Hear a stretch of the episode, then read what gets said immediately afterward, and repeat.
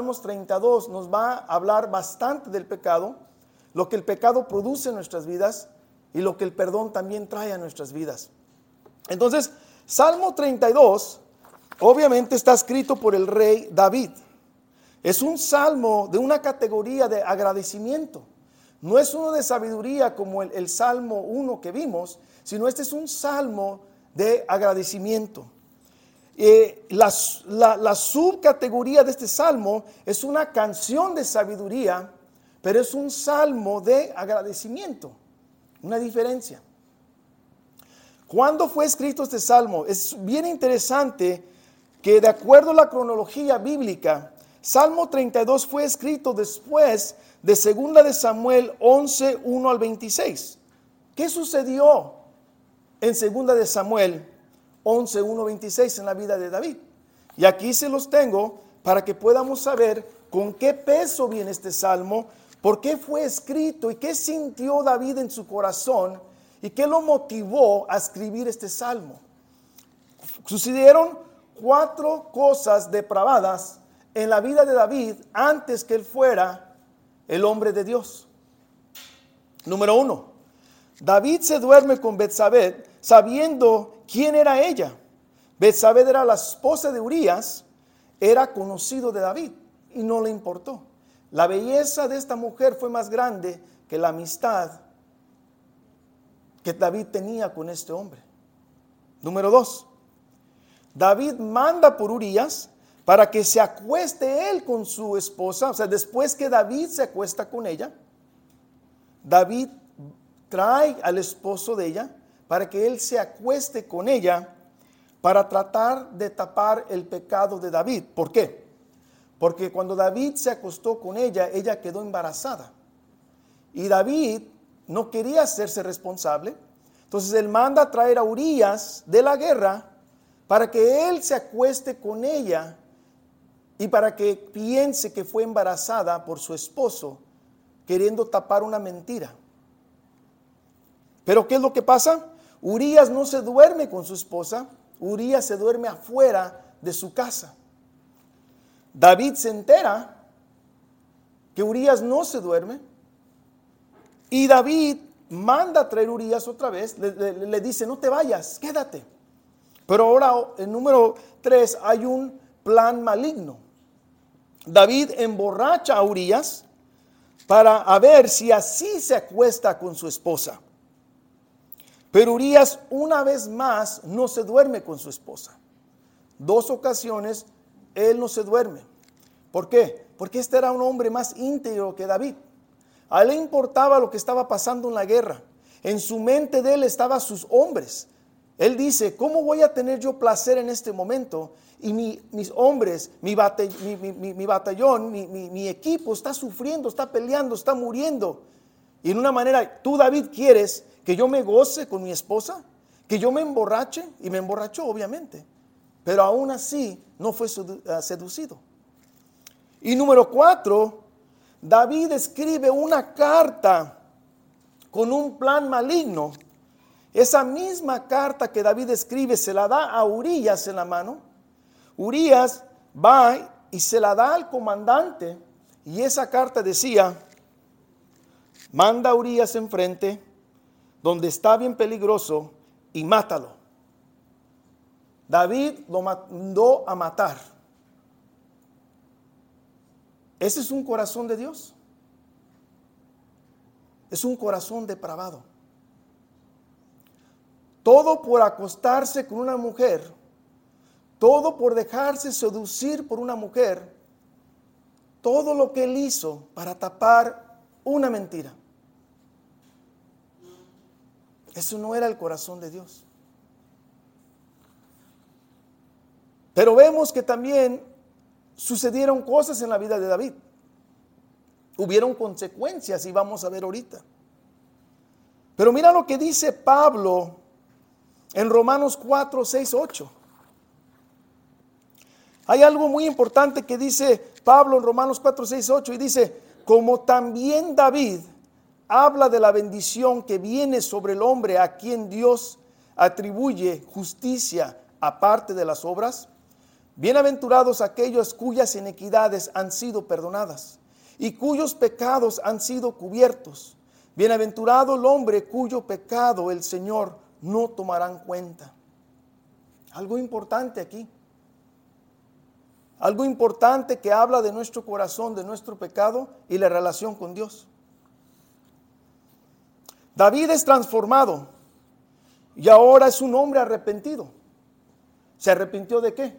Del pecado. Se arrepintió de todos sus actos depravados y Dios lo perdonó. ¿Qué quiere comunicar David a cada uno de nosotros? Fíjate lo que dice Daniel Carro. Dice, ciertamente el gozo verdadero es estar en comunión con Dios. No hay nada más terrible que tener a Dios como enemigo. Pero casi todo el mundo prefiere no pensar en el juicio de Dios.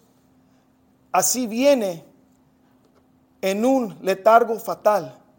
No reconoce que Dios les ama y que, y que su primer acto de mostrar amor es proveerles, proveerles el perdón de sus pecados. Ese es el primer acto de Dios en nuestras vidas, perdonar nuestros pecados.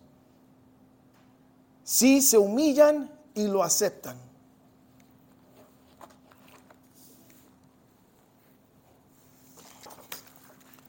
David animó a otros a buscar al Señor. Ese es el propósito de este salmo, que tú y yo busquemos al Señor. Porque Él trata con misericordia a los pecadores. Y eso tienes que llevarte en el corazón. Dios trata con misericordia a los pecadores, pero si no se humillan, recibirán el castigo de sus pecados. Y la doctrina que vamos a ver aquí en este Salmo 32 es la doctrina que solo los perdonados realmente viven feliz. Es lo que vamos a aprender hoy. Y Salmo 1 al 2 nos dice, y, dice, cuán bienaventurado es aquel, es aquel cuya transgresión y es perdonada, cuyo pecado es cubierto. Cuán bienaventurado es el hombre a quien el Señor no culpa de iniquidad y en cuyo espíritu no hay engaño. Algo importante aquí, que estamos viendo un contraste aquí. Nuestra felicidad en contraste de la felicidad del mundo. Es muy diferente la felicidad que Dios nos ofrece a una felicidad que el mundo ofrece. David nos enseña una felicidad bíblica y la vamos a ver aquí en estos versos. David dice aquí, en el verso número uno, que dice, cuán, bien, cuán bienaventurado es aquel que cuya transgresión es perdonada. Aprendimos la semana pasada que cuán bienaventurado es que, que somos favorecidos más que cualquier otro. Es el favor de Dios inmerecido. Número dos, nos dice aquí que cuya transgresión es perdonada. Cuya transgresión habla de mis transgresiones, de mi maldad, de mi crimen, de mi ofensa. No habla la del vecino, no habla la de mi esposa, no habla la de mis amigos, cuya es mi transgresión. Entonces tenemos que aprender esto. Mi transgresión, mi pecado mi ofensa. ¿Contra quién? ¿Contra mi esposa? No, contra Dios. La máxima ofensa que hacemos en nuestro pecado es con Dios. Y dice que nos perdona.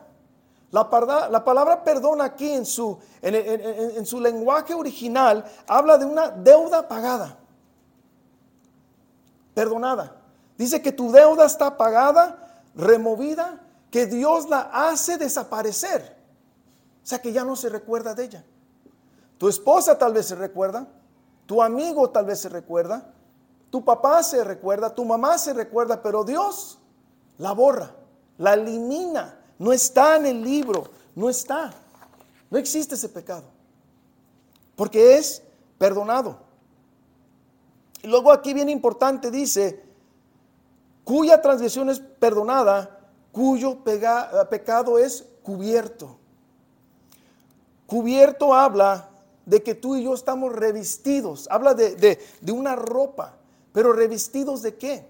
¿Por qué estamos cubiertos? ¿Cómo estamos tú y yo revestidos?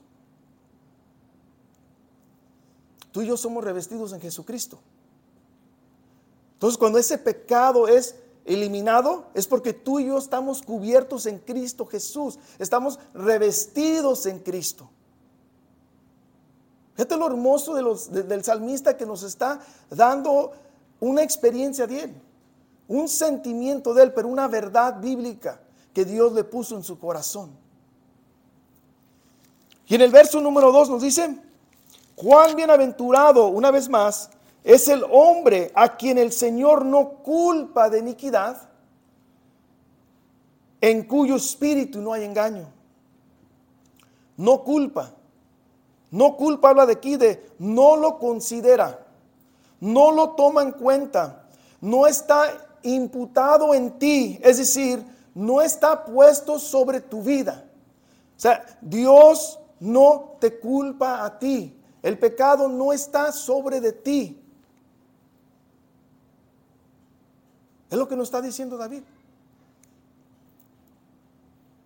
Iniquidad, hablamos de la semana pasada, es tu maldad, tu delito, tu pecado, dice que no existe sobre de ti. Pero ahorita vamos a ver por qué. David nos está introduciendo a Jesucristo de una manera sabia y táctica y vamos a llegar a eso ahorita.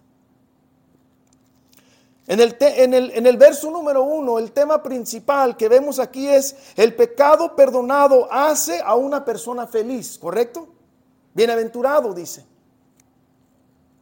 El perdón que nos trae libertad, nos está diciendo David. Somos liberados. Dice que ya no sentimos acusación. ¿Quién es el único que nos acusa? El diablo. El diablo es el único que te va a acusar de tu pecado y te lo va a seguir recordando. Pero Dios que dice, está borrado. Mientras que tú lo hagas confesado y te has arrepentido. Fíjate la diferencia de la perspectiva del mundo y la perspectiva bíblica. El verso 1 nos indica que tú y yo podemos saber cuando somos perdonados. ¿Qué nos dice? Bienaventurado es aquel cuya transgresión que es perdonada y cuyo pecado es cubierto. Tú y yo sabemos cuando Dios nos perdona. ¿Por qué? Porque hay paz en nosotros. Es lo que nos está diciendo David.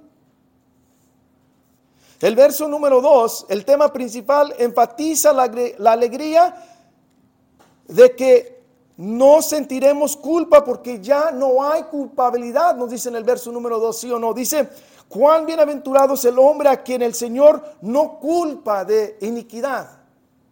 Ya no debes sentir culpabilidad de tu pecado, nos dice su palabra. Pero ¿por qué nos sentimos culpables? ¿Por qué nos sentimos miserables? ¿Por qué nos sentimos nosotros con ese peso si ya ha sido perdonado? Porque tal vez no se lo entregamos a Dios y me lo volví a traer yo a mi, a mi corazón. Porque si es cierto y David no es mentiroso, dice, cuán bienaventurado es el hombre a quien el Señor no culpa de iniquidad. Deuda pagada. Dice que Dios no considera nuestros pecados. Dios ya no los toma en cuenta, dice David. Pero ¿a dónde nos está apuntando David? Hay un tema teológico y doctrinal aquí que voy a enfatizar mucho tiempo. Y es el tema de la imputación. La imputación tiene un importante puesto en el plan divino de la salvación. Bienaventurado el varón a quien el Señor no inculpa de pecado. ¿Por qué? Porque el pecado del que cree en Jesús no le es imputado a él. Aquí va por qué. Cristo ha hecho la expiación. El creyente puede tener que ser disciplinado debido a ellos, pero no hay imputación del pecado. Es decir, no porque tú tienes consecuencias de tu pecado, quiere decir que Dios no te ha perdonado. Esos pecados están puestos sobre Cristo Jesús, pero hay consecuencias, como David sufrió consecuencias. ¿Se acuerdan lo que le pasó a David? A, David, varias, pero una, una, ¿qué fue? De su hijo. Su hijo murió. Eso nos da a entender que David no se arrepintió luego, luego. Un nacimiento de un bebé, nueve meses mínimo. So, de acuerdo a un estudio, tomó casi un año o más para el arrepentimiento de David.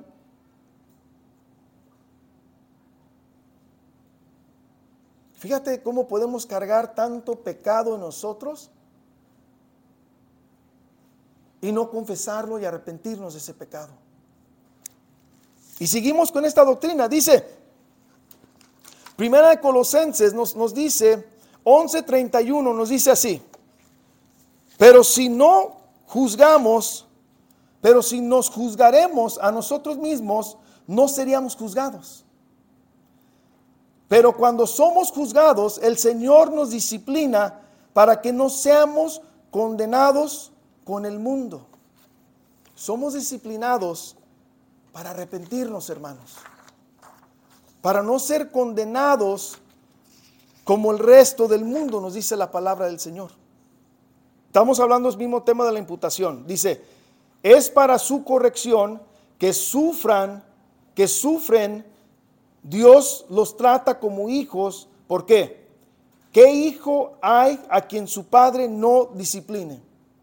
O sea, Dios nos disciplina para qué? ¿Qué, nos dijo? Para que no seamos condenados como el mundo. No seamos condenados como el mundo. Ahora, al contrario, en vez de la, de la condenación entra la bendición al hombre porque no es imputado el pecado en nuestra vida. Es decir, en vez de que nosotros seamos condenados, en vez que nosotros enfrentemos ese juicio, somos bendecidos porque Jesucristo se lleva el pecado. Es la obra de Jesús, la obra redentora de Jesucristo. Fíjate lo que nos dice aquí la Biblia. Dice, Abraham creyó a Dios y él fue y fue contado, el mismo término que estamos usando, y fue contado como justicia. Y esto es verdad de todos los creyentes sin distinción.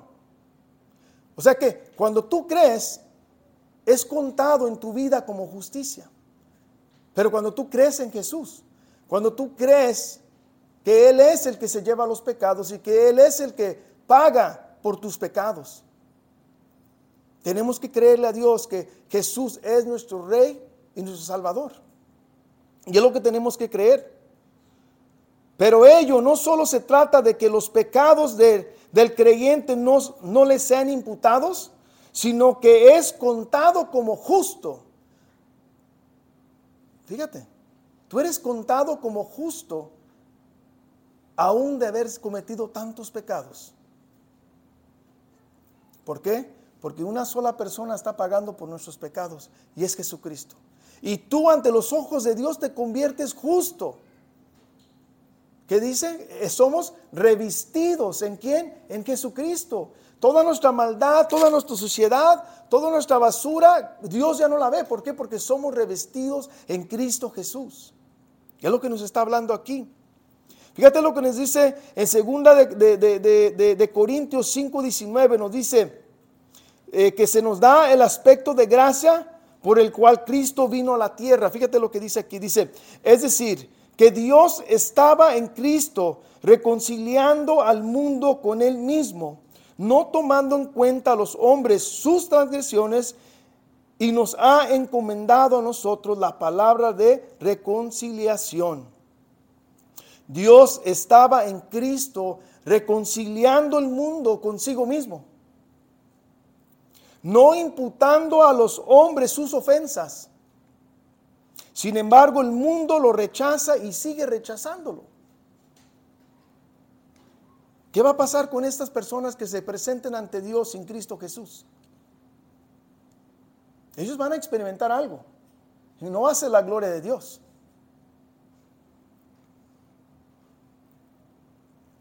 Fíjate lo que nos dice Romanos 5:13. Donde no, donde no hay ley, no se inclinaba, digo, no se inculpa de pecado. Trata del gobierno de Dios, los que pecan sin ley, sin la ley, perecerán. El pecado no deja de serlo ante Dios. Es decir, el pecado es el pecado ante los ojos de Dios y no importa ley o no ley, es pecado ante los ojos de Dios. Y la ley no lo cambia, ni el gobierno lo cambia, porque Dios ya lo declaró como pecado. Él, ya lo declaró.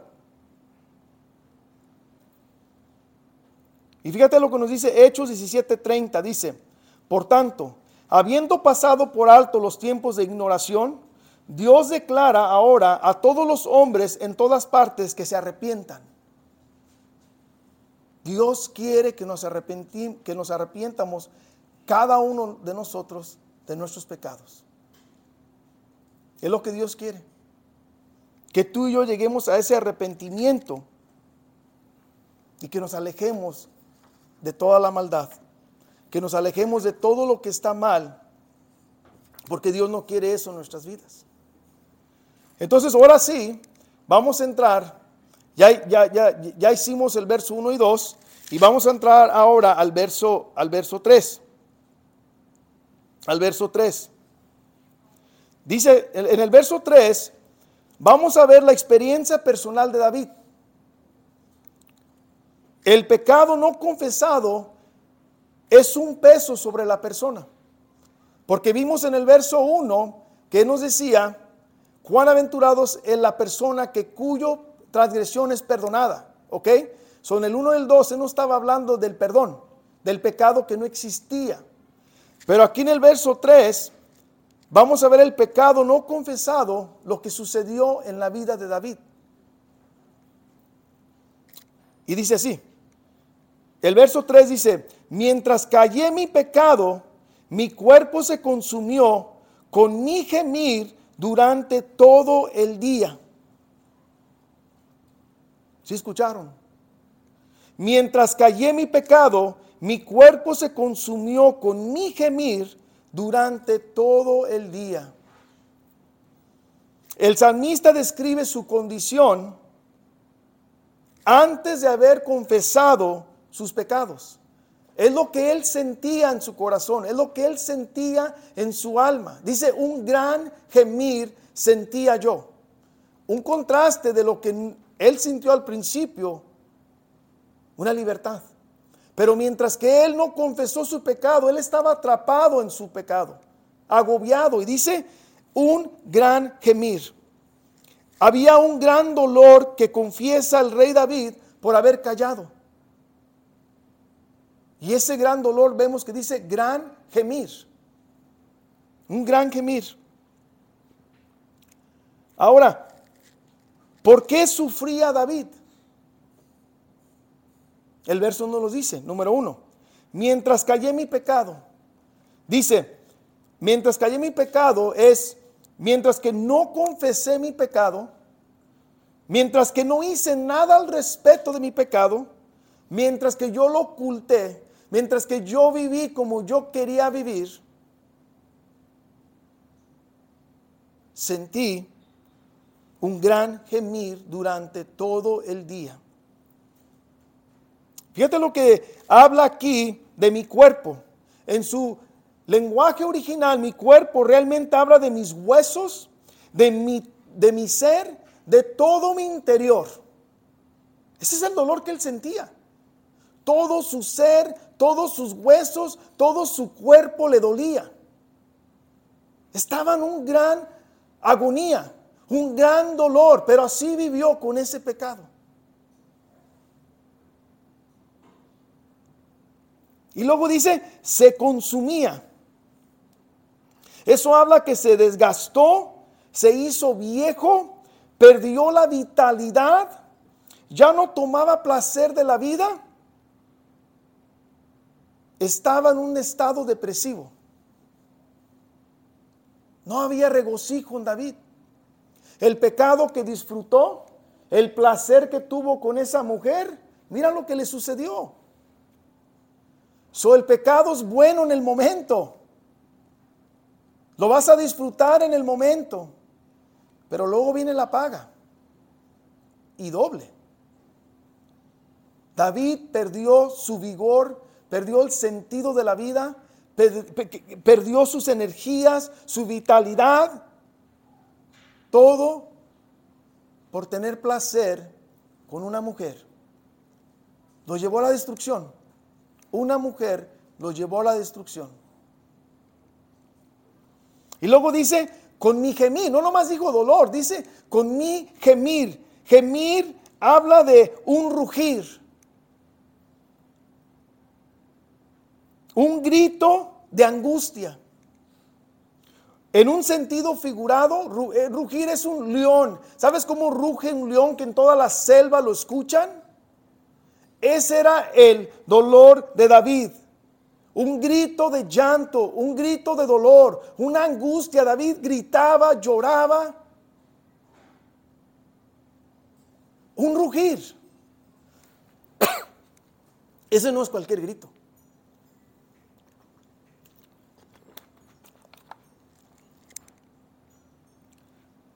Cómo sufría David, cómo le dolía su pecado cuando no se había arrepentido David. ¿A dónde lo llevaba este pecado? Y pregúntate, ¿a dónde te lleva tu pecado? ¿A dónde nos está llevando? El verso, el verso 3 nos describe el gran sufrir del pecado no confesado de David. Es lo que pasa. Eso es exactamente lo que está pasando. Aquí en el verso 4 vamos a ver por qué realmente David sentía ese gran peso. O sea, David no sintió el peso nomás por sentir el peso. Y aquí viene la clave y tienen que poner atención. O sea, David no se arrepintió nomás porque quiso arrepentirse. El hombre, dice su palabra en Romanos, no hay nada bueno en el hombre. No hay nadie en que busque a Dios. Y aquí vamos a ver por qué David se arrepiente. Dice aquí, número 4. Salmo 32, número 4. Dice, porque día y noche tu mano pesaba, pesaba sobre mí. Mi vitalidad se desvanecía con el gran, con el calor del verano. Pero aquí está la clave, porque día y noche tu mano pesaba sobre mí. ¿Por qué? Manifiesta la razón, es el motivo. ¿Por qué? Pero lo importante es día y noche tu mano. ¿Cuál mano? ¿De la esposa? ¿De Betsabé? ¿De su hijo? La mano de Dios. La mano de Dios está sobre David día y noche. ¿Qué representa la mano de Dios?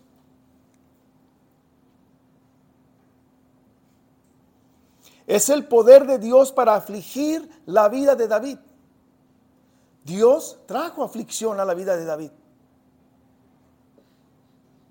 Dios trae aflicción por nuestra vida pecaminosa.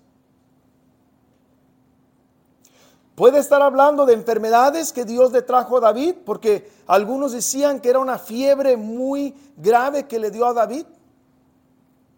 Algunos hablan de la aflicción, algunos hablan de los tormentos. Su mismo hijo lo quiso matar a David. Sí saben eso, ¿verdad? Su hijo violó a su hija. Aflicción. Su hijo se muere. Tantas cosas le pasaron a David por un acto pecaminoso que lo llevaron a cuatro mínimo que sabemos ahorita. Un pecado se convierte en varios para querer tapar el pecado que él pudo haber confesado desde un principio. Y luego dice, mi vitalidad se desvaneció. en el calor del verano. Esto representa la, angustia del alma y su debilidad. Él estaba angustiado, estaba débil, no tenía fuerzas, no tenía vigor, ya no tenía sentido de la vida. Estaba derrotado David. Así como una planta se marchita en el calor, en el verano, ¿sabes aquí cuando se pone 100 grados, 110 grados y no le das agua? Sal a ver tus plantas. Yo yo lo he visto. Están casi muertas. Y así estaba David, porque no tenía Dios en su vida. Pero cuando yo salgo a regar esa planta con mi esposa y le echo agua, a la hora no parece que no le sucedió nada a esa planta. Agarra su vitalidad otra vez. David le faltaba a Dios en su vida. Y es lo que estamos viendo aquí. La mano de Dios es muy útil cuando la levanta, o sea, cuando te levanta a ti. Pero, te, pero es terrible cuando te presiona a ti. Hay dos usos de la mano de Dios. O te va a levantar o te va a afligir. ¿Cuál quieres tú? ¿Quieres la mano de aflicción? ¿O quieres la mano que te levanta? Tú decides. El pecado te destruye. ¿Te sientes angustiado? Decía David. Debilitado. La mano pesada de Dios, escuchen aquí está la clave. La mano pesada de Dios fue lo que empujó a David al arrepentimiento. Si esa aflicción no estaba en la vida de David, David nunca se hubiera arrepentido. Porque no había por qué. Su hijo no, si su hijo no se hubiera muerto, ¿de qué se arrepiente? Si el profeta nunca le vino a decir en su cara que él era el pecador. Pero la aflicción de Dios produjo arrepentimiento en la vida de David. Es lo que estamos viendo aquí, hermanos. Es lo que estamos viendo. David nunca se hubiera arrepentido sin la mano de Dios. Jamás. El verso número 5, vemos el resultado de la confesión de David. Y dice así, te manifesté mi pecado y no encubrí mi, mi iniquidad. Dije, confesaré mis transgresiones al Señor y tú perdonaste la culpa de mi pecado. David le confiesa sus pecados a Dios, se los entregó. E, e, eso es confesar tus pecados, entregárselos. Se los das todos al Señor. Dice, te manifesté mi pecado, mi pecado, no el pecado de la vecina, no el pecado de tu amigo, no el pecado de, de tu conocido, te entregué mi pecado, mi pecado. Y luego dice, no lo encubrí mi maldad. Encubrir habla de ocultar, de mantener escondido. Dice, confesé. Es admitir un hecho punible, un hecho pecador ante Dios. Eso es confesar tu pecado a Dios.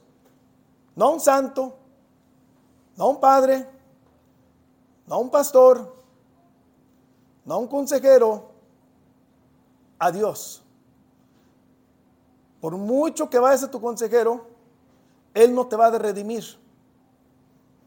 Pero Dios, a través de Jesucristo, confiésalos, arrepiéntete y Él te redimine. No digo que consejería no es buena, ni lo tomen de esa manera. Lo que yo estoy diciendo es que una consejería sin arrepentimiento no te va a redimir ni te va a cambiar. Necesitas a Dios. Ve a consejería después, pero humíllate entre Dios. Porque si no, de nada sirve seis meses de consejería. Entras y sales igual. Se los digo de experiencia, lo que he visto yo. Necesitamos a Dios en nuestra vida. Y cuando él confesó, dice aquí, hay un resultado. Tú perdonaste la culpa de mi pecado. Ese es el resultado de Dios. Dios lo perdonó.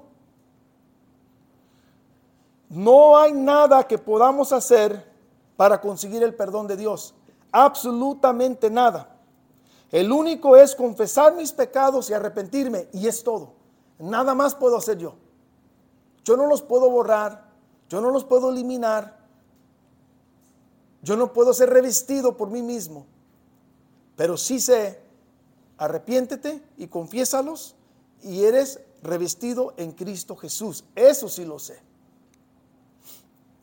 El punto de inflicción, es decir, cambio de dirección, en la experiencia del salmista fue su decisión de confesar sus pecados. Es decir, toda la maldad que David tomó o hizo en su vida, eso lo llevó a través de la mano de Dios a arrepentirse.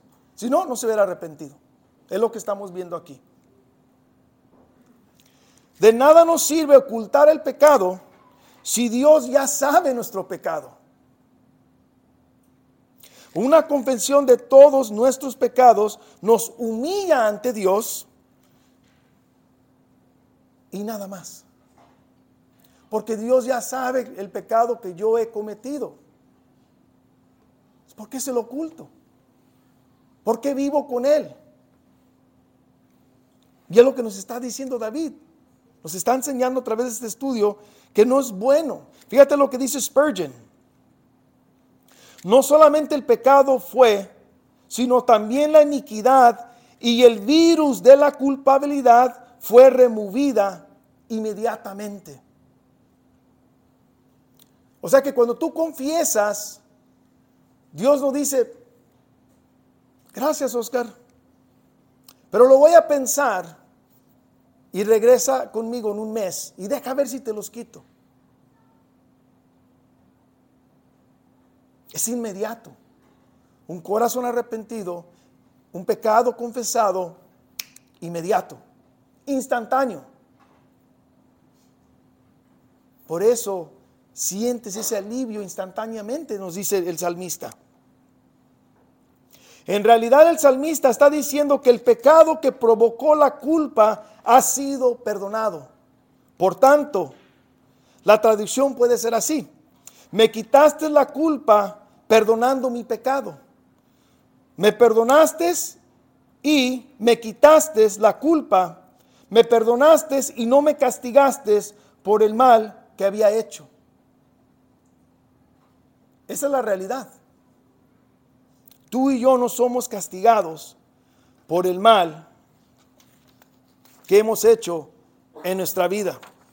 Y eso es la, eso es la, la, hermosura de Dios, que Él, no nos, eh, eh, eh, Él nos, no nos ha castigado. Todo es que imputado en Cristo Jesús. Y eso es lo que estamos viendo. Y ahora vámonos aquí, vamos al verso 6. Y aquí estamos viendo una, una, una, algo que David está haciendo en su vida. Fíjate cómo nos está enseñando lo que el pecado hizo en su vida, pero luego cuando él se arrepintió, nos está, lo está llevando a ciertos pasos de comunión con Dios. So, eso quiero que se estén llevando en su corazón. Porque David nos está enseñando que de una manera está fomentando una relación con Dios. Ahorita en el verso 6 vamos a ver que el Señor se convierte en el escondite de David, en el refugio de David. Fíjate lo que dice en el verso 6.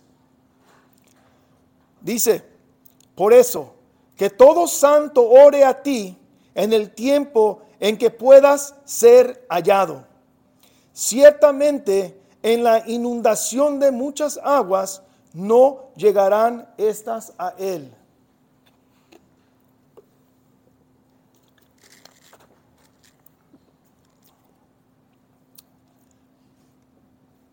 Una vez más.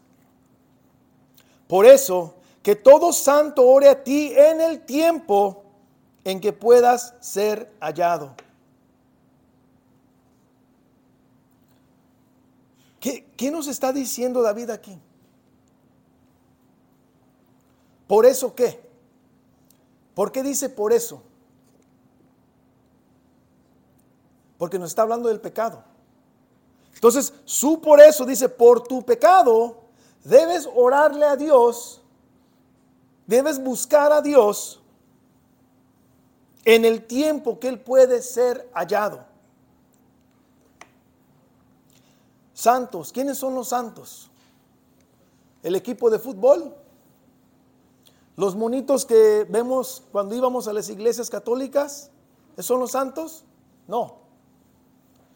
Los santos somos los que somos elegidos por Dios, los que Dios nos ha separado, nos ha apartado para su obra, esos somos los santos. Y yo creo que si tú crees en Jesús y Jesús es tu Salvador, tú eres uno de estos santos también. Yo soy uno de estos santos. Entonces, ¿por qué santos? Porque si tú eres santo, tú no crees en Dios y no le vas a orar a Dios. Y por eso David dice, por eso que todos los santos oren a ti. ¿Quién es, quién es ti? ¿Quién es a ti? Dios. Que todos los santos le oren a Dios, es decir, tú y yo. Pero aquí está la clave. Que oren en el tiempo que seas hallado. Eso es súper importante. Especialmente para los que no somos santos. Esto habla de que antes que tú y yo muéramos, antes de estar delante de Él, antes de estar cara a cara a Él, debemos buscarlo en arrepentimiento. ¿Por qué? Es fácil. Dice que lo busquemos antes de tiempo, porque es ahí donde Él puede ser hallado para que seamos perdonados. Cuando tú estés muerto y lo veas cara a cara, y no estás justificado, redimido por Jesucristo, lo vas a ver, pero lo vas a ver para enfrentar toda su ira y para ser enviado al infierno. Toda rodilla se postrará ante Jesucristo. Pecador, no pecador, lo vas a ver.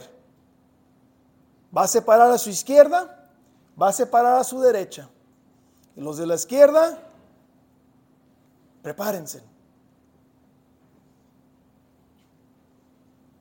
La ira de Dios. Y David está diciendo aquí, búsquenlo antes de tiempo. Hay gente que les dio Alzheimer y nunca se arrepintieron. Pobrecitos, ¿verdad? No. Tuvieron 40, 50, 60, 70 años para arrepentirse y no lo hicieron. Y no es que me glorié en su enfermedad, pero tuvieron tiempo para arrepentirse. La persona que se emborrachó y chocó, tuvo tiempo para arrepentirse. El que quedó vegetal después de una operación y no se arrepintió, tuvo tiempo para arrepentirse y no lo hizo. Búscalo cuando Él pueda ser encontrado, dice el salmista. Un buen consejo para nosotros. Un buen consejo. Y, en el verso 6b, ciertamente en la inundación de muchas aguas no llegará estas a él. ¿Quién es él? No. Él somos nosotros el santo, porque dice que todo santo, y luego al final dice, ciertamente en la inundación de muchas aguas no le llegarán estas a él, a quien, al santo, al que busca a Dios día y noche, el que está redimido, el que está justificado, el que está perdonado, no le llegarán estas inundaciones. ¿Qué significa esto? David está hablando del rescate de Dios a su vida. Él confesó todos sus pecados y sintió alivio. Ninguna circunstancia lo derrotó después de eso.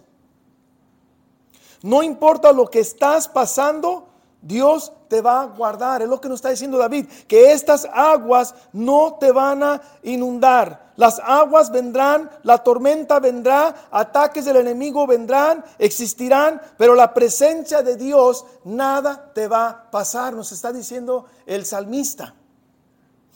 Donde una persona encuentra el oro, otros estarán inclinados a buscar el oro. Es decir, por este testimonio que David nos está dando a nosotros de buscar a Dios, porque él, él, fue perdonado, Él fue justificado, Él fue revestido y aparte de todo eso, Él es protegido, Él es amado. Ese es el tesoro de David. Y ese tesoro está en donde? En Dios, en Jesucristo. Entonces, donde una persona descubre un tesoro, si yo te dije, hey, en mi yarda yo encontré un bloque así de oro y nomás escarbé en un lugar, yo les garantizo, brother, ¿puedo ir a escarbar a tu casa? ¿Puedo ir a tu casa a buscar? ¿Puedo ir? ¿Puedo ir? Fue un tesoro que yo encontré y es de valor para ti también el oro. Entonces tú vas a ir a buscarlo. Y ese es el tesoro de David que nos está dando nuestro corazón. Y nos está diciendo que después de esto él ya no sintió aflicción, ya no hubo tormenta, ya no hubo problemas, ya no hubo nada que trajera aflicción a su vida. Y número 7 nos dice, tú eres mi escudero, de la angustia me perseverás, con cánticos de, de liberación me rodearás. El verso 7 habla de lo que Dios significa para él y la razón de su alabanza. Número 1 dice, mi escondedero. O sea que Dios es su protección, Dios es su refugio de toda angustia, de todo peligro, de todo daño. Dios lo va a preservar a él. Y luego aquí está algo bien hermoso, que me, encanta, que, me encanta lo que dice aquí. Dice, tú eres mi, mi escondedero, de la angustia me perseverarás, con los cánticos de liberación me rodearás. Perseverar, fíjate lo que significa en su lenguaje original. Dice, sobre ti fijaré mis ojos. Dios te guarda todo tiempo, o sea, sobre ti fijaré mis ojos. Es lo que dice, tú me, me perseverarás en la angustia, en la tormenta. Dice Dios, mis ojos están fijados en ti. I got you. I'm watching you. I got your back. Fíjate lo que le está diciendo el rey David. Y luego dice que cánticos de liberación me rodearás. Por la grandeza de Dios, por su liberación, crió alabanza en David.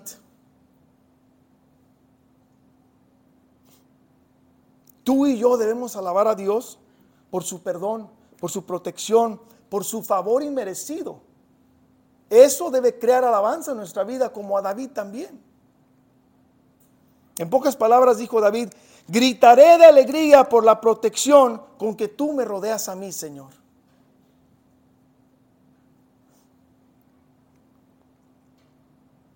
Fíjate, el mismo hombre que fue oprimido en los versos anteriores encuentra refugio en Dios. Esto es lo que hace una confesión honesta. Fíjate, él era oprimido. Confesó libertad. opresión, confesión, libertad. Eso nos está enseñando la vida a nosotros. Y fíjate lo que dice Spurgeon. Me, encanta cómo Spurgeon habla mucho de los salmos. Y dice esto, el hombre está envuelto en cantos, rodeado de danzas de misericordia, todas ellas proclamando los triunfos de la gracia. Porque todo eso es por la gracia de Dios. Su misericordia, su perdón, su favor, todo es por la gracia de Dios. Y son los cánticos que David da a Dios. Número 8. Yo te haré saber y te enseñaré el camino en que debes andar. Te aconsejaré con mis ojos puestos en ti. Aquí Dios está hablando. Te haré entender, te voy a instruir, te daré sabiduría, lo que nos está diciendo Dios. Yo te, haré, yo te haré saber y te enseñaré. O sea que Dios te va a instruir, Dios te va a encaminar, Él te va a enseñar. ¿Y sabe lo que significa te enseñaré? En su lenguaje original es una flecha en la mano de Dios y lanzarla a una dirección. Y Dios no falla. Dios te va a agarrar y Él te va a aventar a donde Él quiere aventarte. Es lo que habla ahí, una flecha en las manos de Dios, lanzarte a ti. Dios dice, yo te voy a enseñar, yo te voy a lanzar, yo te voy a instruir, dice Dios.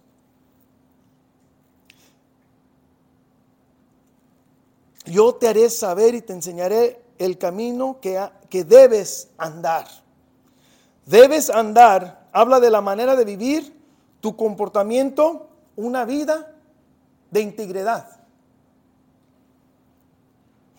David ya no va a vivir como antes. Dios lo va a alejar del camino de corrupción a través del camino de Dios bajo la instrucción de Dios. Si Dios no encamina a David, si Dios no instruye a David, David regresa a su vida pecaminosa, brothers, hermanas. Solo no más basta con una confesión, no nomás basta con un arrepentimiento, después de eso necesitamos la instrucción de Dios. Es lo que nos está diciendo aquí Dios. Deja que yo te encamine, deja que yo te instruya. En el 8b, te aconsejaré con mis ojos puestos en ti. Esto habla del gran cuidado de Dios, la preocupación de Dios para nuestra vida. Dios dice, yo cuidaré cada paso tuyo. Dios no perdona para que sigamos el mismo camino, el mismo pecado. Dios perdona para que tengamos un camino nuevo. Esto se llama un proceso de santificación. Día tras día somos santificados. Número 9.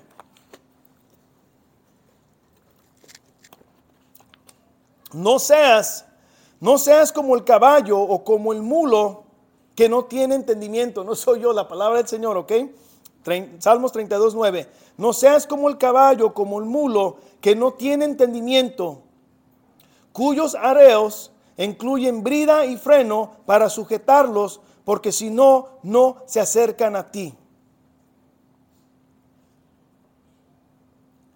El entendimiento y el conocimiento separa al hombre del incesato.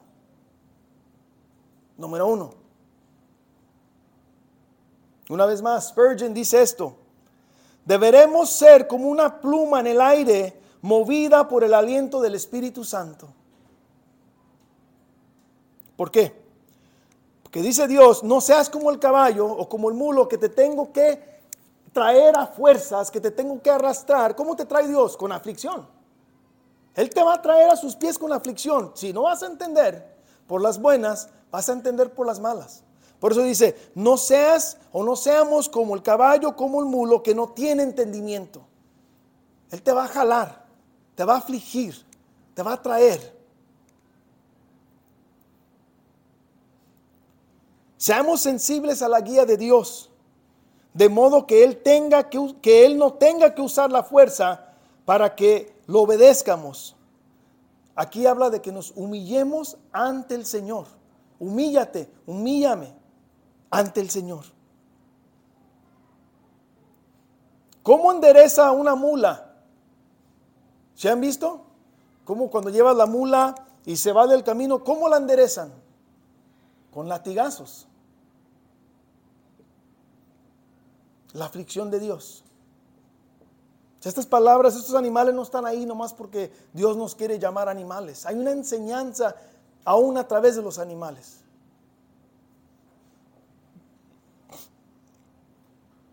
Ya estamos llegando al final. Número 10. Vamos a ver aquí los justos y los rectos están alegres en el Señor y su amor. ¿Por qué? David dice aquí, muchos son dolores del impío, pero el que confía en el Señor, la misericordia lo rodea. Muchos. Es plural. Y dice aquí que habrán más que uno. Habrán bastantes dolores en el impío. Dolores, él habla de angustia, de sufrimiento, de daño emocional. El impío va a pasar por todo esto, dice David. Y el contraste del impío y el que confía en el Señor, fíjate esto en el verso 10, dice, para el que confía en el Señor, la misericordia lo rodeará. Confía en el Señor. Esto habla de tener fe, poner toda tu confianza en Dios. Esto, fíjate, confiar en Dios en su lenguaje original dice apresurarte precipitadamente a Él, correr a Él, venir a los pies de Dios, correr a los brazos de Dios sin pensarlo, sin dudarlo, eso es fe. Nuestra confianza no está en el hombre, ni en, el que, en lo que fabrica el hombre, es totalmente en nuestro Creador. Eso es tener fe. Saber que estamos seguros en las manos de Dios, eso es tener fe. Y luego fíjate lo que dice aquí, la misericordia lo rodeará. La misericordia. La misericordia en su lenguaje original habla del Gesed. El Gesed. Y eso es el amor leal de Dios. una clase de amor, de bondad, amabilidad, usada para el amor de Dios que tiene, eh, para el amor de Dios que se relaciona con la fidelidad de su pacto, de su pacto, del pacto de Dios. Y fíjate cuando dice aquí te va a rodear. El amor de Dios se extiende para todas las áreas de mi vida. Me va a rodear la presencia de Dios. Me va a rodear la protección de Dios. Me va a rodear su amor de Dios. No me va a hacer falta nada, dice el rey David. Pero ¿a quién? Para los que confían en el Señor. Eso no es para todos. El que confía en el Señor. Si tú no sientes ese gesed de Dios, pregunta si estás confiando en Él. Pregúntate. Y para terminar el verso número 11, alégrense en el Señor y regocíjense en justos, den voces de júbilo todos ustedes, los rectos de corazón. Una vez más, alégrense. Aquí es un imperativo, es un verbo eh, imperativo que habla que es un mandato. Y este mandato dice que tú y yo debemos sentirnos felices en el Señor. No es opcional. Tú debes sentirte feliz en el Señor, pase lo que pase, tormenta, sufrimiento, problemas, tú debes ser feliz en el Señor.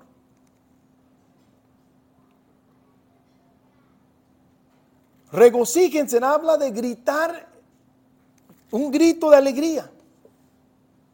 Eso es un regocijo. Den voces de alegría es cantarle a Dios, alabanzas a Dios.